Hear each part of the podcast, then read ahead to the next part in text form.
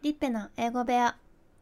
Hello everybody, this is リッペ皆さんこんにちは、リッペです。このラジオでは9歳までアメリカで過ごしたリッペが英語ニュースや英語の情報などを読んでいきます。昨日のラジオでですね、Twitter が Spaces という音声チャットルームサービスのベータテストを行っているという記事を紹介したんですけど今回も Twitter に関するニュースで最近彼らがそのニュースレター配信サービスを手掛けるレビューっていう会社を買収したっていうふうに発表したんですけど今日はこれについて取り上げていきたいと思います。で、えー、レビューはどんな会社なのかというと2015年に創業したオランダのユトレヒト州に拠点を置く非公開企業です。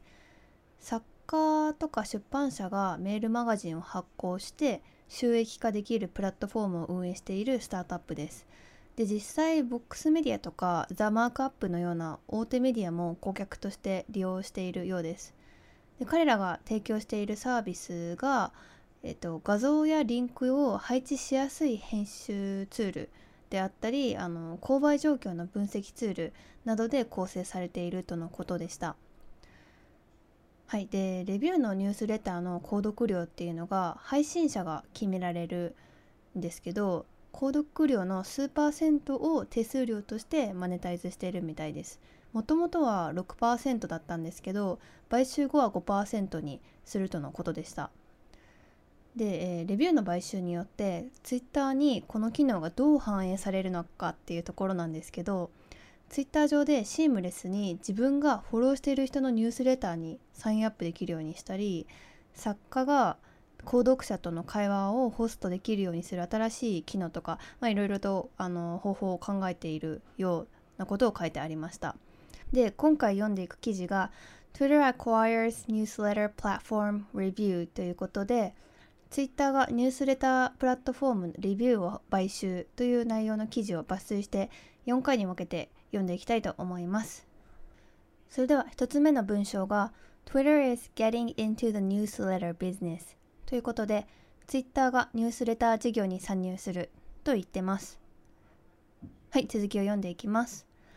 The social media company is announcing that it has acquired Review, a Dutch startup that allows users to publish and monetize email newsletters. はい、ということで、ソーシャルメディア企業、これはツイッターを指してますね、はメルマガの発行とマネタイズを可能にするオランダのスタートアップ、レビューを買収したことを発表したというふうに言っています。それでは続きを読んでいきます。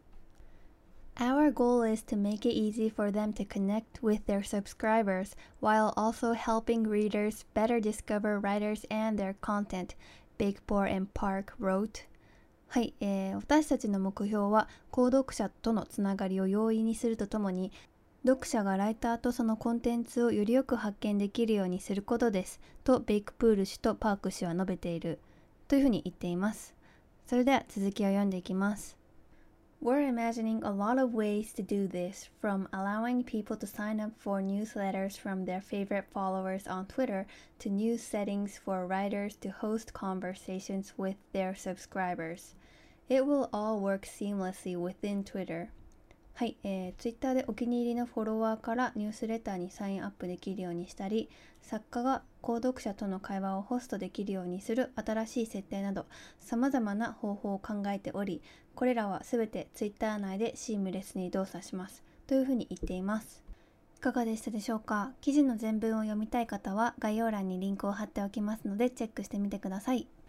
昨日のスペーシーズに続いてクリエイターがマネタイズしやすいビジネスモデルに積極的なように見えますね。フィルターバブルっていうんですかね最近始まったクラブハウスもそうですけどフィルターバブル的な経済圏の構築はこれからも目が離せませんね。